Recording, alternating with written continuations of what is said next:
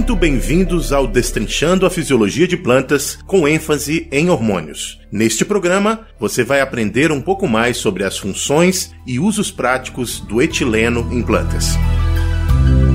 Muito bem, muito bem, moçada do Papo Agro. Vamos aqui continuar na nossa série Destrinchando a Fisiologia de Plantas com foco em hormônios. E hoje, nesse quinto programa, a gente vai falar sobre um grupo de hormônios que na verdade não é um grupo, ou será um grupo. Vamos falar de etileno. E o professor que vai tratar desse assunto para dizer se é um grupo ou se é uma molécula só e falar um pouco sobre essa molécula, tá aqui comigo e eu já tenho um monte de perguntas que nem são relacionadas ao hormônio, porque a gente começou a conversar aqui sobre uh, os assuntos que nos trouxeram a esse episódio. Uh, e ele já me falou que ele participou de outros podcasts falando sobre cinema e falando sobre plantas. Ele é biólogo, uh, ele hoje é professor uh, no setor de fisiologia vegetal da Universidade Federal de Lavras. E eu não vou falar muito mais dele aqui, não. Quero que ele se apresente para vocês. Vitor Dilaia Nascimento. Vitor Nascimento, muito bem-vindo aqui ao Papo Agro, Vitor. Muito obrigado, Zé. É uma honra aqui. Eu comentei, como eu comecei a falar nos bastidores aqui, né? Eu fiquei muito feliz com esse convite para falar sobre o etileno. Etileno que é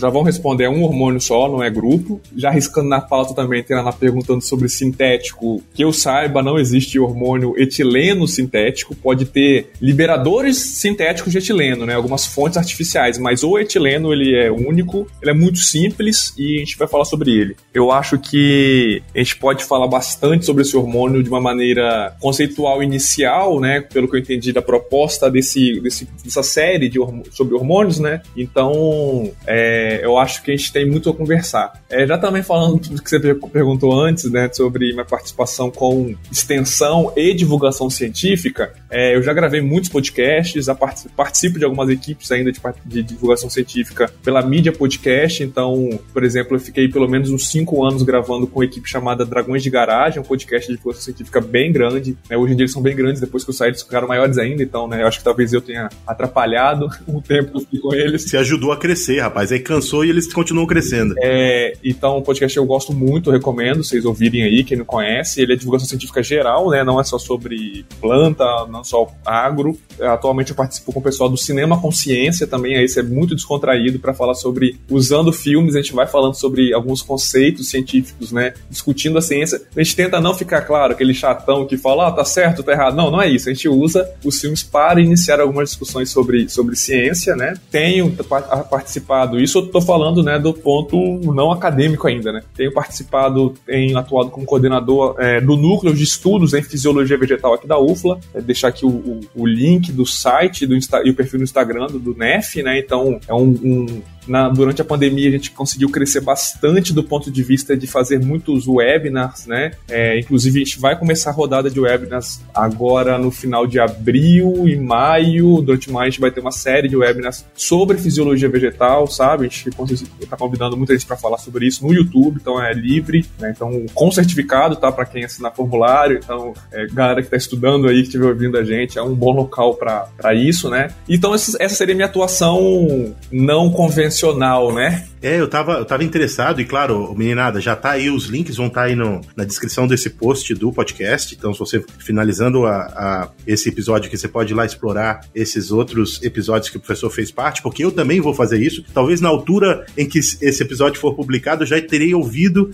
esses episódios que ele já, já fez a propaganda aqui. Eu tô muito interessado num que ele falou uh, sobre uma crítica ao, ao, ao, Avatar, mas eu não vou nem dar espaço para ele falar aqui, não, senão a gente vai perder o bonde do etileno. Então vamos lá ouvir, que tem coisa coisa muito legal. Ele falou também sobre o Interestelar, dizendo que a, a crise do, desse filme iniciou por conta da, de uma crise na produção de alimentos no, no, no planeta. Então tem coisa legal ali. É só procurar pelos con conteúdos do, do professor que você vai achar.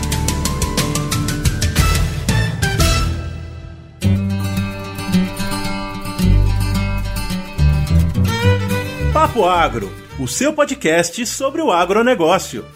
Um oferecimento Stoller. Isso é conhecimento. Isso é Stoller.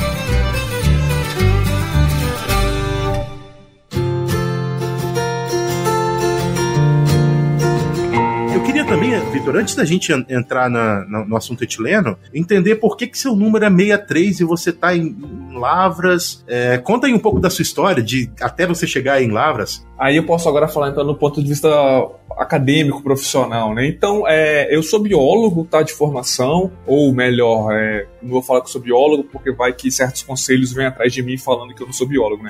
Mas eu tenho uma graduação em ciências biológicas, bacharelado. Eu fiz mestrado em biologia vegetal, isso no Espírito Santo, né? Eu sou natural do Espírito Santo, é, lá em Vitória mesmo. Aí depois eu fui fazer meu doutorado em fisiologia vegetal na Federal de Viçosa. Eu fiz um doutorado em fisiologia vegetal lá no Federal de Viçosa. É, quando eu terminei meu doutorado, eu fui para o Tocantins, que é o DDD Meatriz, como você chamou, você percebeu, né, Zé? Uhum. É, lá, né, eu fui acompanhar minha esposa, que ela foi pro, ela passou no concurso lá, é, e eu fui acompanhá-la e fiquei atuando como pós-doc por três anos num programa de produção vegetal da Universidade Federal do Tocantins, lá em Gurupi. Gurupi fica bem pro sul do Tocantins. Então lá, então perceba, eu sou biólogo, mas eu acabei fazendo um doutorado em fisiologia vegetal, de certa forma uma ciência básica, mas com muita aplicação é, agronômica. E no meu doutor, no meu pós-doutorado, né, durante o meu estágio pós-doutoral, né, para ser mais correto, né, é, nessa, nessa, nessa fase de vida, eu, fui, eu atuei com produção com um programa de produção vegetal e foi quando eu consegui ter até uma, uma, uma, uma maior conhecimento sobre o agro, né? Então, lá no Tocantins, grande produtor de soja, de arroz, né? Então, acompanhei muito isso. Por isso, meu telefone é 63. Em 2020, eu vim para a UFLA, né? Então, passei no concurso aqui para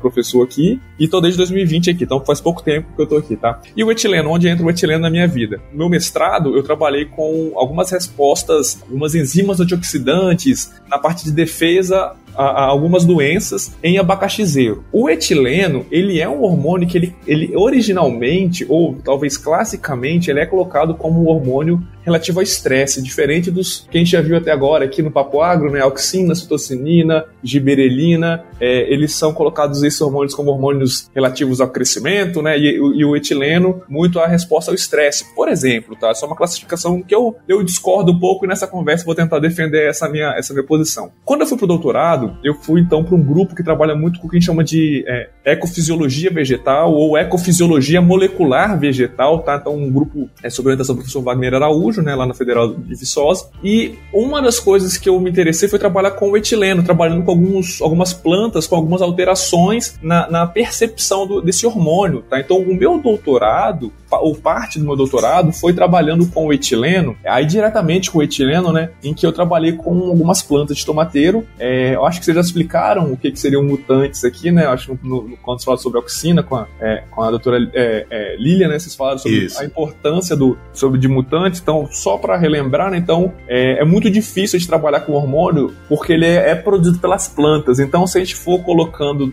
querer manipular o hormônio por fora, de maneira exógena, né, é, de maneira pelo, querendo aplicar ou colocando inibidor, às vezes não é suficiente. Então, uma estratégia da biologia vegetal, né, da, da, de maneira geral, do estudo de plantas, é trabalhar com algumas alterações genéticas da planta. Então, a gente trabalha com mutantes ou mutantes construídos ou transgênicos ou mutações que surgiram aleatoriamente e a gente percebeu. É, e eu trabalhei com um mutante desse tipo, né, chamado mutante Never Ripe, que na tradução livre seria nunca amadurece. É um tomateiro que o fruto ele fica sempre alaranjado, ele nunca vai ficar vermelho completamente. E então eu trabalhei com esse, esse, esse essa planta para entender o impacto do, do, etileno, né? Ou melhor, da falta de percepção do etileno. E é uma coisa interessante pensar que o, gran, o grande pulo do gato aqui do meu trabalho é, foi que a gente, ao invés de focar nas respostas clássicas e já conhecidas do etileno enquanto resposta ao estresse ou ao amadurecimento também, né, senescência, a gente focou numa pergunta muito mais simples como que o etileno conversa com o crescimento da planta, com a produtividade da planta, ou trazendo mais para a fisiologia, como que o etileno é, é, é, conversa com a fotossíntese, com a respiração da planta. Então a gente mudou um pouco a perspectiva é, e essa foi a minha intenção mesmo durante o doutorado, não olhar para o que todo mundo já olhou. Então, ao, ao invés de olhar o amadurecimento do fruto, eu olhei para a planta toda. E quando eu olhei para a planta toda, eu vi que tinha uma série de diferenças que um mutante que ele foi descrito nos anos 90, super estudado, tem publicação na Nature sobre esse mutante. Ninguém tinha olhado para a planta, todo mundo só olhava para o fruto. Uhum. Então, com essa questão de mudar o foco, a gente descobriu muitas coisas muito interessantes sobre o etileno. E essa é uma perspectiva minha quando vai falar sobre hormônios, que a gente já sabe muita coisa sobre hormônios. Sabe muita coisa sobre auxina, sabe muita coisa sobre giberelina, sabe muita coisa sobre citocinina, sobre ácido abscísico. Só que é importante, às vezes, a gente mudar um pouco o foco. Então, uma das minhas estratégias de pesquisa hoje em dia é usar essas ferramentas, vamos colocar que seriam esses mutantes hormonais, Óbvio, eu continuo trabalhando com etileno, mas também tenho agora algumas, alguns trabalhos tentando trabalhar com giberelina e auxina também, e tentar entender como é que a planta toda responde. Então, essa foi uma grande mudança, né, uma mudança de paradigma para visualizar o que está acontecendo na planta, focando a como é que a fotossíntese dessa planta funciona, como é que o metabolismo né, de carboidrato que vai sustentar o crescimento e a produção da planta são afetados por essas mutações. Então, quando a gente fez isso, a gente encontrou respostas bem interessantes sobre a função do etileno. Basicamente, o que a gente viu é que as plantas cresciam mais. Pessoal, eu vou, eu vou te interromper só um pouquinho.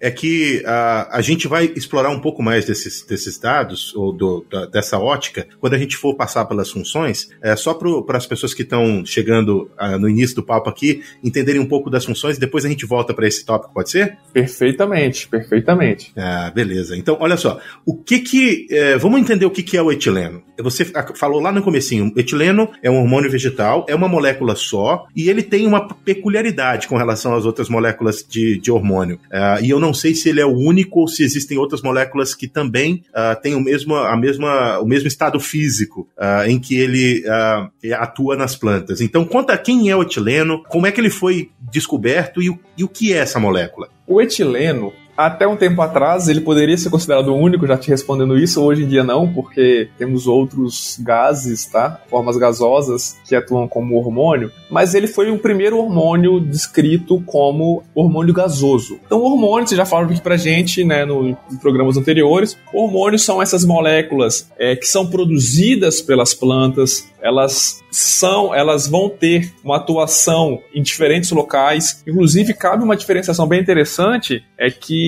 basicamente uma grande diferença de hormônio de planta para hormônio humano é que obrigatoriamente um hormônio humano ele é produzido em um local e vai ser enviado para outro local. Já em planta, o hormônio ele pode atuar localmente ou pode atuar em outro local. Legal. Distante. Isso não é uma, não é uma obrigatoriedade, tá? Esse sistema de atuação. Isso para todos os hormônios, o etileno inclusive. É, então o hormônio ele é produzido, ele é produzido em baixas concentrações, ele tem que ter um receptor, então a gente divide. É, inclusive, é, é, é uma estratégia minha para falar sobre hormônios, quando eu dou aula para graduação e para pós, é não ficar focando muito na função, né? É, isso daí, porque a função acaba sendo algo meio decoreba. Então o que eu gosto de falar é o seguinte: o hormônio ele tem a ver com a sinalização. Então nós temos fatores externos que influenciam a vida da planta, água, luz, temperatura, CO2, tudo isso vai influenciar a vida da planta em diferentes fases. Só que nós temos também fatores internos e esse, os hormônios são um desses tipos de fatores internos. Esse fator interno para funcionar, então a gente tem dois caminhos que são muito legais para estudar os hormônios. Primeiro é a biossíntese. Então todo hormônio, para estudar o hormônio, a gente tem que saber como ele é produzido, qual é o seu,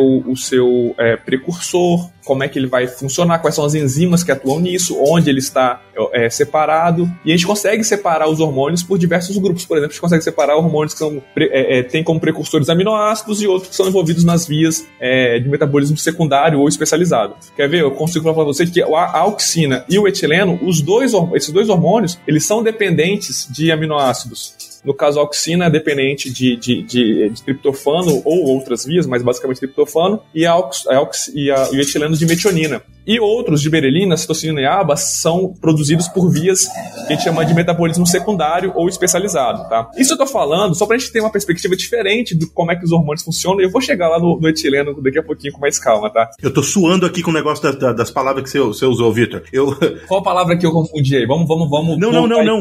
É, é, que quando você fala de biossíntese, você fala de triptofano e de, é, é de uh, aminoácidos, são coisas que, para nós que estamos trabalhando com a ciência, é muito simples, mas o meu amigo que tá no campo lá vai ficar, meu Deus do céu, o que, que eles estão falando? Então, é, é, rapidamente, só para você que tá ouvindo a gente, o professor ele, ele descreveu como é que as moléculas são formadas dentro da planta. Então, algumas têm uh, alguma, algumas moléculas que são base para construção da molécula do, do hormônio, uh, que pode ser separados em diferente gru diferentes grupos, mas isso, no final das contas, é mais interessante para quem está trabalhando com os mutantes e como su suprir ou reprimir o, o, essas moléculas dentro do metabolismo da planta para você testar as plantas. No seu dia a dia, você fica tranquilo que você não vai precisar lembrar do triptofano para falar de, de, claro, claro. de etileno. Na, na, verdade, quando eu falo isso, é, eu acabo falando os termos, mas esses termos, na verdade, eles são para gente mesmo. Quando a gente fala isso, é, pra, é só para deixar claro que nós, enquanto pesquisadores, enquanto cientistas aqui, nós é, é, conseguimos classificar os hormônios de formas diferentes que só falar ah, esse hormônio funciona assim, esse hormônio funciona assado. Uhum. É mais nisso que eu quero chamar atenção. Então a biossíntese é algo muito marcante. E a outra coisa que é muito marcante é a sinalização. É como todo hormônio ele tem um, um, um receptor. Obrigatoriamente ele tem um receptor. Se a gente não conhece como ele é produzido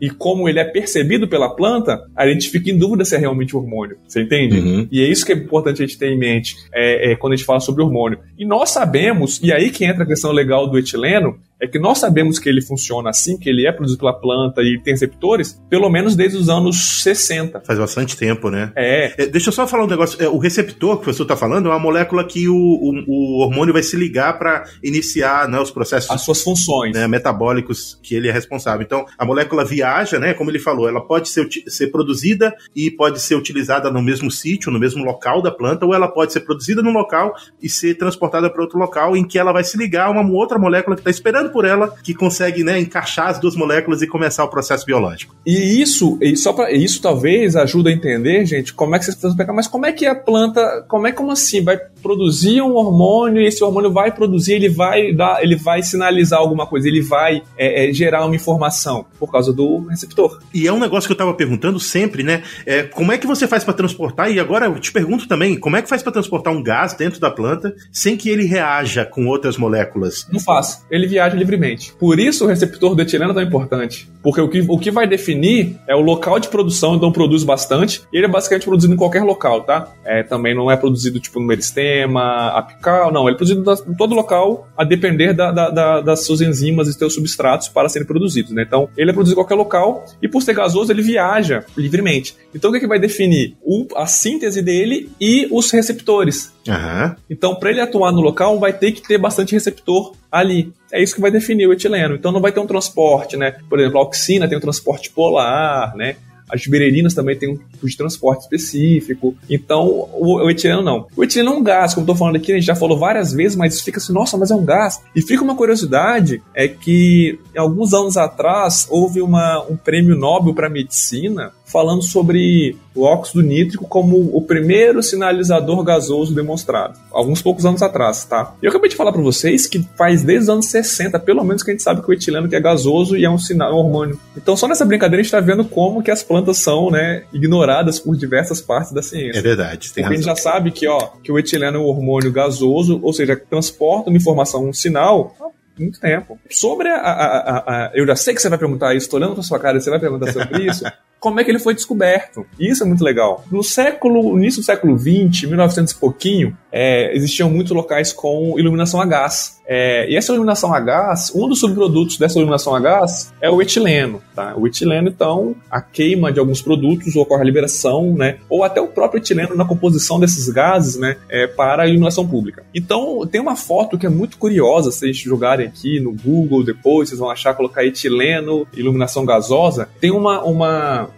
uma foto, salvo engano, é da, da Alemanha, uma rua com alguns postes com essa iluminação a gás e depois uma série de e uma, e uma série de árvores acompanhando esses postes. Aí, o que, que, a gente percebe? Exatamente nos locais onde tem os postes, as folhas, as árvores estão sem folhas. Então, alguns pesquisadores olharam assim, uai, aquela questão da ciência como observação, né? Tá ocorrendo alguma coisa, esses gases estão saindo aqui e estão afetando a planta, certo? Aí, em 1901, um pesquisador chamado Dmitry Neujubov, ele fez o primeiro experimento em que ele aplicou em, em ervilha, tá? Em ervilha, ele aplicou etileno gasoso, aplicou etileno, pegou assim, colocou numa, num pote, colocou ervilha com, com etileno e depois colocou para germinar. E ele percebeu que as plantas tratadas com etileno, elas tinham um crescimento muito diferente. Elas cresciam, mas elas cresciam diferente. Elas têm o que a gente chama de resposta tríplice. A resposta tríplice é uma resposta em que a planta germina, a semente germina, a planta, a plântula começa a crescer,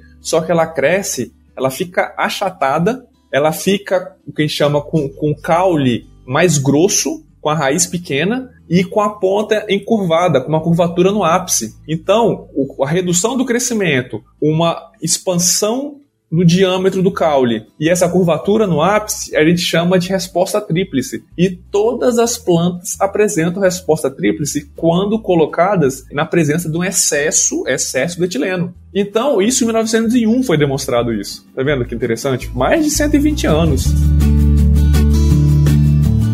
Muito bem, pessoal. Eu queria interromper rapidamente esse nosso papo para apresentar para vocês o Campo On, o podcast da Stoller do Brasil. Nesse podcast você vai encontrar vários papos técnicos para aprofundar o seu conhecimento acerca das tecnologias que podem melhorar a produtividade das lavouras que você trabalha ou que você conduz. Então, vá no seu agregador de podcast favorito e procure por Campo On, o podcast da Stoller. E fique bem informado com Papo Agro e Stoller.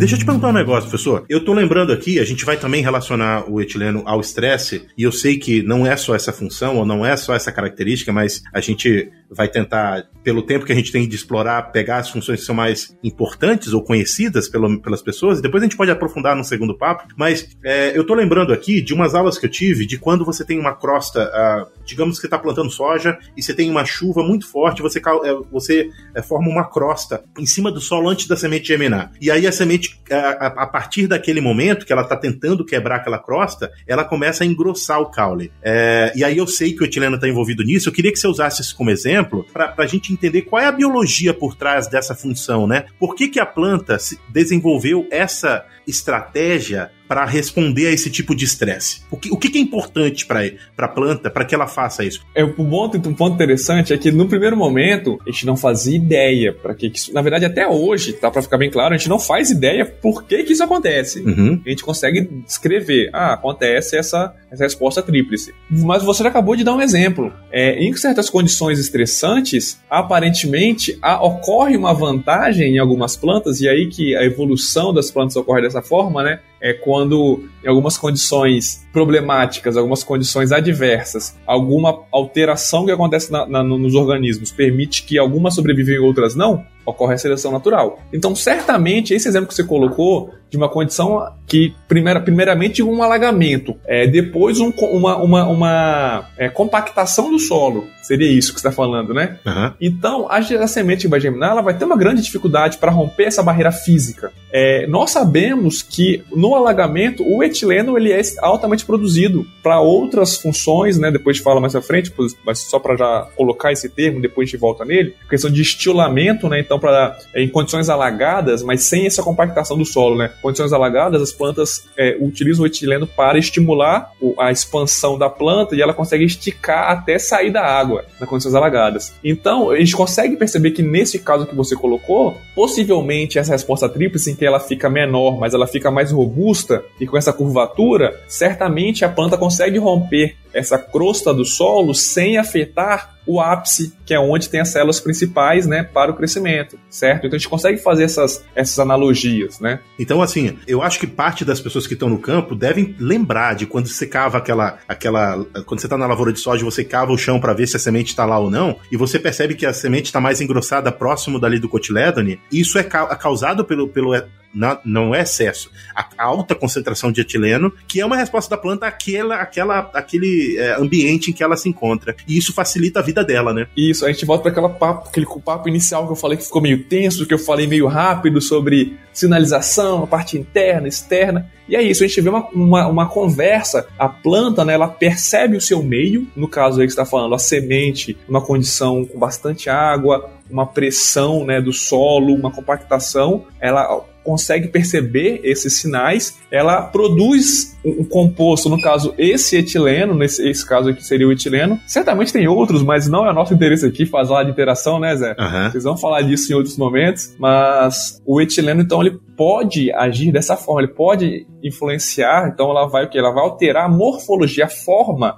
a forma dessa planta, ou plântula nesse caso, né? Para ela poder crescer. Então isso, isso é, é corriqueiro, isso é algo, não vou nem falar corriqueiro, mas algo que pode acontecer numa produção. Ah, eu quero te perguntar uma outra coisa, mas antes disso eu quero voltar para a questão uh, da molécula ser um gás. E claro, a gente você acabou de dizer que não existem, não é só ele, né, que existem outros hormônios, é, mas dos mais conhecidos e até o momento para as pessoas que estão que saíram da universidade, que não foram para pesquisa, talvez esse seja o único exemplo. O que o que essa condição física implica ou difere para esse hormônio comparando com os outros hormônios? Uh, existe alguma implicação negativa ou positiva do fato dele ser um gás? O que, que é um gás, professor? Então, um gás, então, vai ser o quê? Um gás é um fluido, mas já ficou difícil. O que é um fluido? Fluido é tudo aquilo que escoa, tudo aquilo que não fica parado. Então, a água, a água no estado líquido, é um fluido. Se eu colocar água, lógico, se ela estiver dentro de um copo, não, tá, não vai estar tá fluindo, né? Então, fluido é tudo aquilo que flui, tudo aquilo que tem um, tem um movimento. E um gás tem um movimento. E um gás, então, é uma, um estado físico da matéria em que há um alto grau de agitação das moléculas e que se movimenta, com algumas aspas, livremente. Então, pensando no hormônio, como eu já falei, é legal de pensar voltando lá, né, a biossíntese e a sinalização. Gosto muito dessa, dessa, desse balanço, tá? Eu acho que para entender o hormônio é muito legal a gente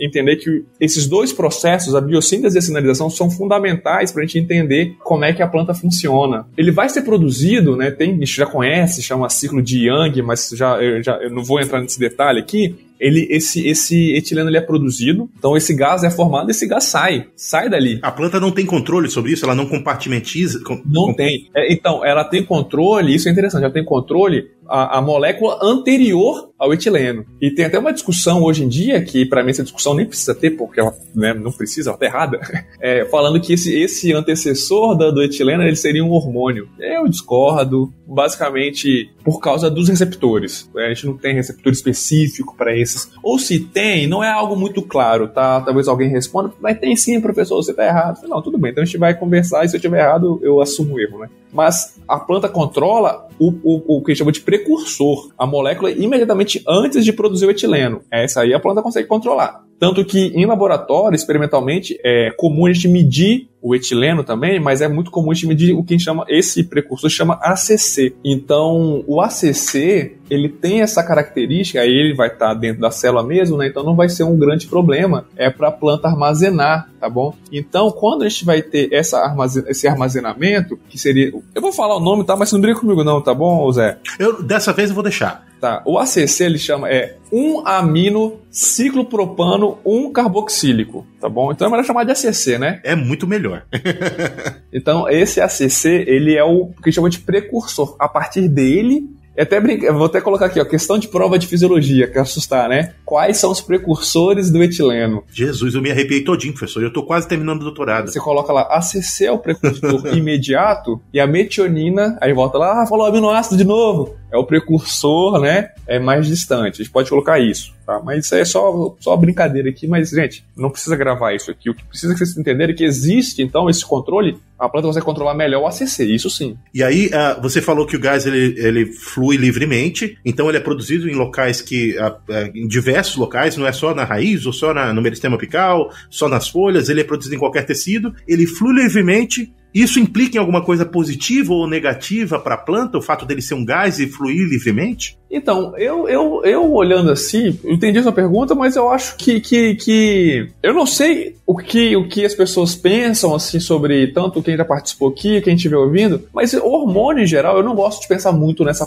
perspectiva positiva ou negativa. Sabe por quê? Todos os hormônios a gente percebe que eles têm função positiva e negativa, depende, sabe do quê? Concentração. A base do hormônio que a gente já falou lá, vocês já falaram no primeiro programa que vocês falaram sobre hormônio, foi falado em diversos outros, é um, ele é produzido em baixas concentrações, não é? Uhum. Então você consegue, vocês conseguem pensar que se ele é produzido em baixa concentração, a planta não precisa produzir muito para que haja um sinal. Se produz muito, tem alguma coisa errada. Então, não é o fato de. Isso eu quero chamar de atenção, não é o fato de ser gás, porque isso vale para auxina, vale para giberelina, para citocina, para ácido abscísico, para jasmonato, para esteroides. Qualquer tipo de hormônio que a gente for falar aí, é, não importa muito essa questão da dose. A maioria dos hormônios ele tem que chama de, de, de, resposta bifásica, tá? Numa baixa concentração funciona bem, numa alta concentração gera algum dano. Eu, honestamente, desconheço algum hormônio que em alta concentração não cause dano. Então, a sua resposta, eu acho que, para te responder, eu mudaria um pouco a pergunta, porque não seria o fato de ser gasoso, mas vale para todo, toda,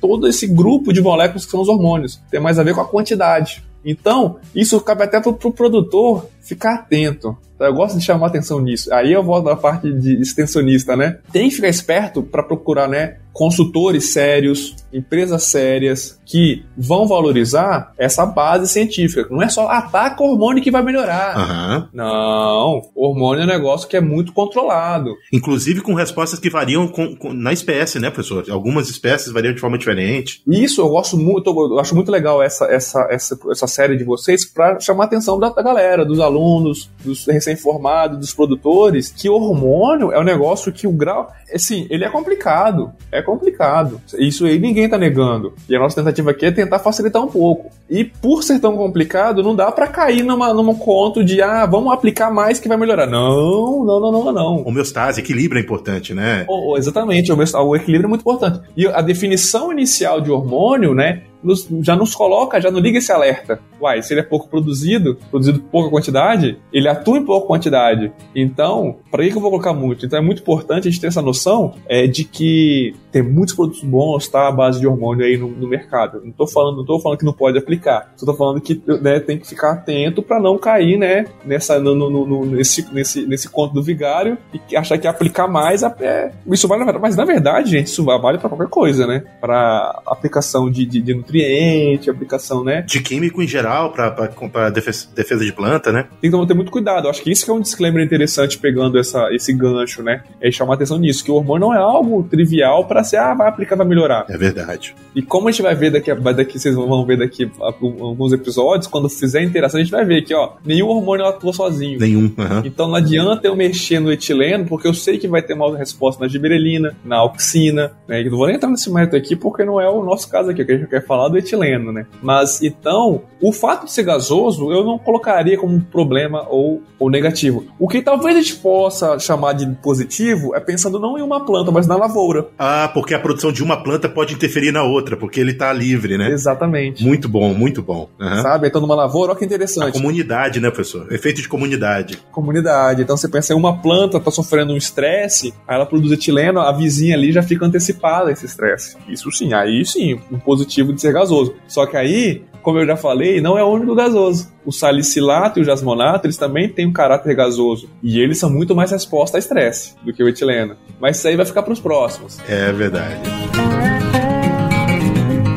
Pausazinha nesse episódio aqui, só pra gente dar um recadinho pra você que quer nos encontrar aí nas redes sociais, nas plataformas de áudio. Como que a gente faz, José, pra encontrar o Papo Agro? Olha só, é só você procurar por Papo Agro em qualquer rede social e no Instagram como Papo Agro Podcast. É lá no Instagram que a gente fala mais com vocês mais frequentemente. Tem até um projeto novo que vai todos os sábados ao ar, que é em vídeo e é chamado Depois do Papo. É um programinha em que a gente expande o papo da semana que foi publicado no nosso podcast. Vai lá no, no Instagram e deixa o seu comentário sobre isso lá. Já no seu aplicativo de podcast favorito, você vai procurar por Papo Agro separado. E é importante você seguir a gente nessas plataformas, que aí toda semana você vai ser avisado quando um episódio novo for ao ar.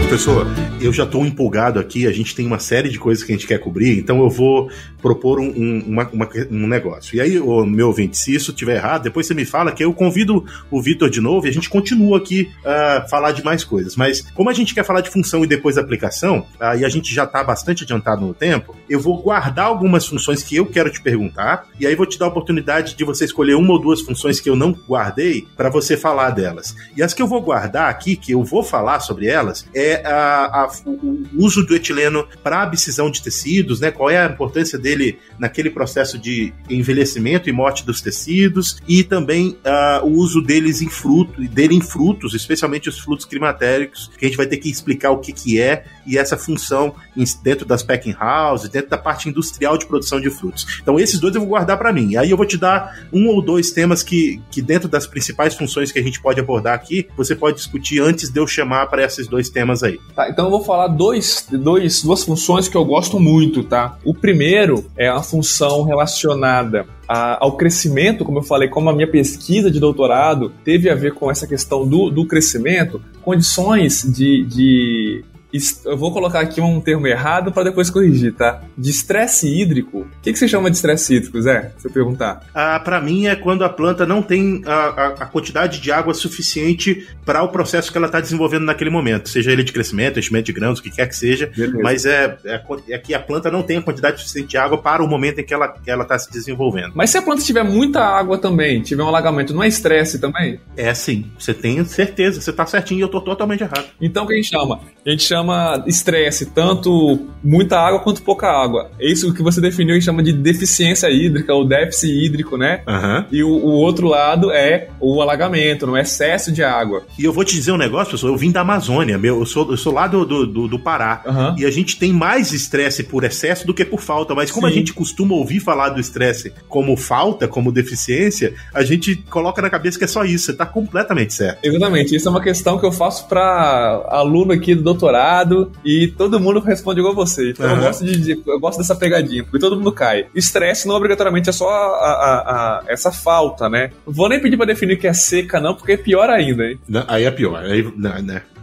Deixa pra, pra outro momento. Mas só pra, já que coloquei aqui, só pra falar, seca vai envolver temperatura e potencialmente salinidade também, né? Mas seca seria o complexo, não. Então falta, só falta água não é seca. Falta água é, deficiência hídrica. Seca teria um aumento de temperatura associado, potencialmente um estresse salino associado, né? Mas não é isso que causa aqui. O, o, o, uma resposta do etileno, a função do etileno que eu gosto muito, é em alagamento. Eu já comentei, eu comecei a comentar isso um pouco antes, mas que em condições de alagamento, o etileno ele estimula a expansão da célula a expansão dos tecidos para a planta fugir da água. E isso a gente consegue, quando a gente fala isso, a gente percebe que a gente tem um hormônio que ele é relacionado ao estresse, mas com uma função de crescimento. Mas eu quero te perguntar sobre isso, pessoal. O etileno induz crescimento uh, diretamente ou ele induz a produção de outros hormônios que vão induzir o crescimento? Então, essa é uma pergunta que, assim, você já sabe a resposta. Uhum. Que é o quê? Nenhum hormônio sozinho ele, ele induz crescimento. Ele sempre vai, é, vai ter sempre o que a gente chama de crosstalk, né? Que uma tradução livre seria o quê? Uma conversa? Com, é, é, interação, né? Uma interação. Interação, interação cruzada, talvez. A, hoje em dia, é o que vocês vão abordar mais para frente, né? Hoje em dia, nenhum hormônio é estudado sozinho. Então, tudo a gente trabalha com interação hormonal. Então, obviamente, isso também não seria diferente. Esse crescimento, ele não é sozinho do etileno, mas sem etileno para estimular, não vai rolar. E isso é legal, e eu, eu, eu, te explicar, você sabe por que, que eu perguntei isso, mas isso é para você que está no campo, amigo, entender que a gente não falou que você pega uma, um, um, precursor de etileno, aplica na sua lavoura, ele vai produzir etileno e a sua lavoura, lavoura vai crescer. Não é isso. Exatamente. Existe um, todo um processo biológico que depende de outros fatores, né? Então, é, calma aí, né? Não, não toma essas conclusões precipitadas. Mas vai lá, professor. É só para só responder mais formalmente, é, nesse caso aqui, desse alongamento, a gente teria pelo menos giberelina e ácido abscísico envolvido, tá? Mas só para dar um. Só para chamar a curiosidade que fica, não ficar faltando informação. Então, essa é uma função que eu gosto muito. E a outra função que eu gosto muito, porque eu tenho um projeto nisso, né, aprovado, né, aqui pela FAPEMIG, que a gente está trabalhando com isso, é uma relação é, que eu acabei não falando sobre isso na minha, na minha apresentação, né? Eu tenho um projeto que eu trabalho com mutantes hormonais de etileno é, em condições nutricionais variadas, tá? Então, um dos projetos é alterando fonte de nitrogênio, dose de nitrogênio, e um outro projeto é com fonte, é, doses de fósforo. É, e de onde que surgiu isso? Qual é a relação entre etileno e fósforo? Ó, entre hormônio e nutrição. É essa e que agora seria uhum. a minha pesquisa atualmente, uma dos, das minhas linhas tem a ver com isso, né? Hormônio e é, nutrição. O etileno, ele tem uma função muito importante que é na regulação, olha nisso, hein? Na regulação e na formação de pelos radiculares. Para que serve pelo radicular, Zé? Você lembra? Você é, está falando do, dos pelos que fazem a absorção de água? Exatamente. Aham, essa é a principal função deles, né? A maior parte das, do sistema. Só água? Não, solução do solo, água, nutrientes e tudo mais, né? Água, nutriente. Então, assim, para uma planta absorver, para absorver água, nutriente do solo, ela vai precisar de ter esses pelos radiculares, né? Que é, isso é tudo simplesmente a raiz ela vai ter ramificações e esses pelos radiculares são para aumentar a superfície de contato, aumentar a área. Então a planta ela pode absorver mais água e nutrientes. E essa produção tem uma relação, ela, ela tem um controle né, que passa pelo etileno. E nós sabemos que em deficiência, em relação de deficiência com fósforo, não só o fósforo, tá? Mas aí só colocando aqui, há também um estímulo a essa produção. Aí a grande questão é: e se eu tiver um, um, um hormônio que ele tem um problema para produzir pelo radicular, como é que o fósforo vai, vai, influenciar isso ou não vai ter jeito? E como é que essa produção vai influenciar no crescimento da planta e na produtividade dela? Essa é uma coisa que eu pergunto e eu tenho trabalhado, tem aluno meu aqui mexendo nisso agora. Então, essa função é, relacionada mais ao crescimento, essa expansão celular e uma relação com essa esse, a formação de pelo radicular e a absorção de nutrientes, essa função do etileno com essa relação ao pelo é, é, é, é radicular, me é muito interessante porque eu gosto muito da parte de nutrição também. Então, é, essa função é uma função que eu, que eu gosto muito. Tá? Pessoal, e aí o professor escolheu duas funções, são funções importantíssimas. Claro que tem outras funções também tão importantes quanto elas, mas como a gente está com um tempo mais curto, eu vou, eu vou focar nas duas que eu escolhi para ele falar. A primeira, professor, é a questão do, do, de como o etileno atua nesse ambiente de senescência, nesse momento de senescência das plantas. E eu te pergunto isso porque eu quero me referir à descoberta do hormônio. Você falou que as plantas, naquele momento em que você está, eh, que foram observadas na, na, nas, nas lamparinas a gás, ah, que as plantas próximas dessas lamparinas a gás elas estavam sem folhas. E isso provavelmente tem a ver com a senescência. Então, como é que é esse processo? Qual é a função do que o etileno atua? Qual é o processo que o, o etileno atua na planta que está relacionado com senescência? Muito boa pergunta. Existe uma questão de remobilização, tá? As plantas têm uma capacidade de remobilização de nutrientes. Como assim remobilização de nutrientes? Quando tiver uma folha amarelada no campo, é claro, pode ser, no primeiro momento, pode ser de alguma deficiência nutricional, né, nitrogênio, principalmente se for, complet, for completamente amarelado. Mas dependendo da fase da planta, se eu pegar uma soja no final de ciclo, não é só questão de, de, de deficiência, né? É uma questão de é, remobilização de nutrientes a planta ela tem uma essas plantas as plantas anuais tá, as plantas anuais né, ciclo curto né, elas vão ter uma característica de remobilizar os seus nutrientes para focar na produção dos seus descendentes. Frutos grãos que do ponto de vista agronômico é o interesse para gente. A planta ela não faz isso para agradar a gente, ela faz isso porque ela quer viver, né, produzir semente. É, então, parte isso do ciclo da planta. Tá? A minha tentativa é sempre colocar a planta como um todo. Se a gente pega, para te responder essa senescência, passa pelo processo de entender, entender que existe esse processo de remobilização. Então, é muito comum ter esse processo de remobilização das plantas, que é quando essas plantas, vão pegar, pensando numa soja, as folhas mais, mais baixas, né, começam a ficar amarelada primeiro, né, ou qualquer outra cultura vai ter essa característica, né,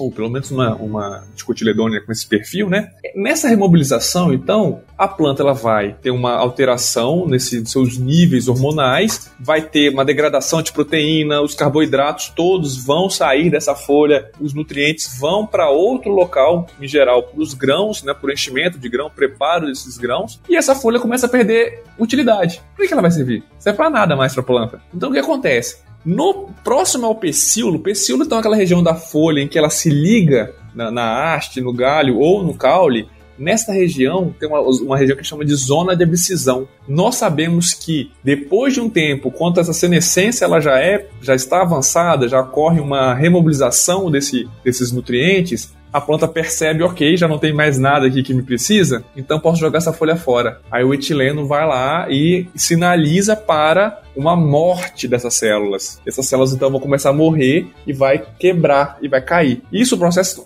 acontece naturalmente. Só que como eu falei, lembra que eu falei do excesso do etileno? Em condições de excesso de etileno, a planta pode começar a perder folhas sem estar remobilizando. Isso, isso explica a perda das folhas nessas árvores próximas das lamparinas a gás da, da Alemanha? Exatamente. Numa condição dessa, não era para perder folha naquele momento, porque as vizinhas que estavam longe não estavam perdendo folha. Então, as plantas fazem isso para economizar, vamos colocar assim, ah, essa folha não está servindo de nada, ah, tem etileno aqui, não, então posso, pode, já pode cair. Por quê? O que a planta percebe? Quando o etileno está em alta concentração nessa região, é porque pode cair a folha. Só que o etileno é gasoso, não é? Então, se produz muito etileno na hora errada, a planta pode cair folha mesmo sem ser a hora certa. Então, quando que acontece isso? Em algumas condições estressantes para a planta, ela pode produzir etileno e levar a um, um desfolhamento precoce. Isso acontece em lavoura. Já recebi no WhatsApp aqui, produtor desesperado, é, não conhecido meu, mas sim rodando, sabe? Rodando por vários uhum, grupos. Uhum. Aí cai no meu grupo aqui falando: ah,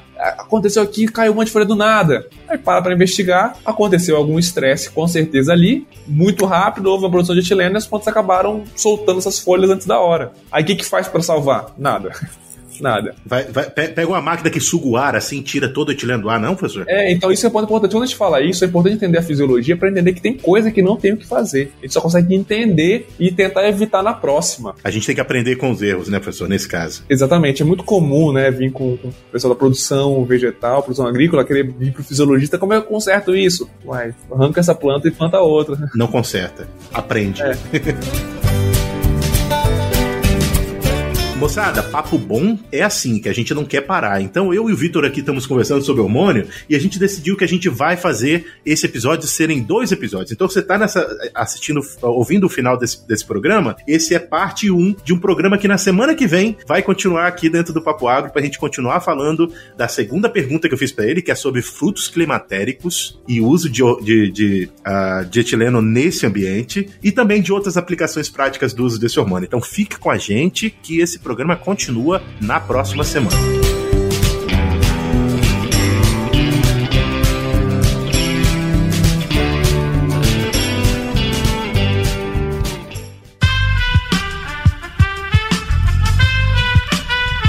Esse podcast foi editado por Aerolitos Edição Inteligente.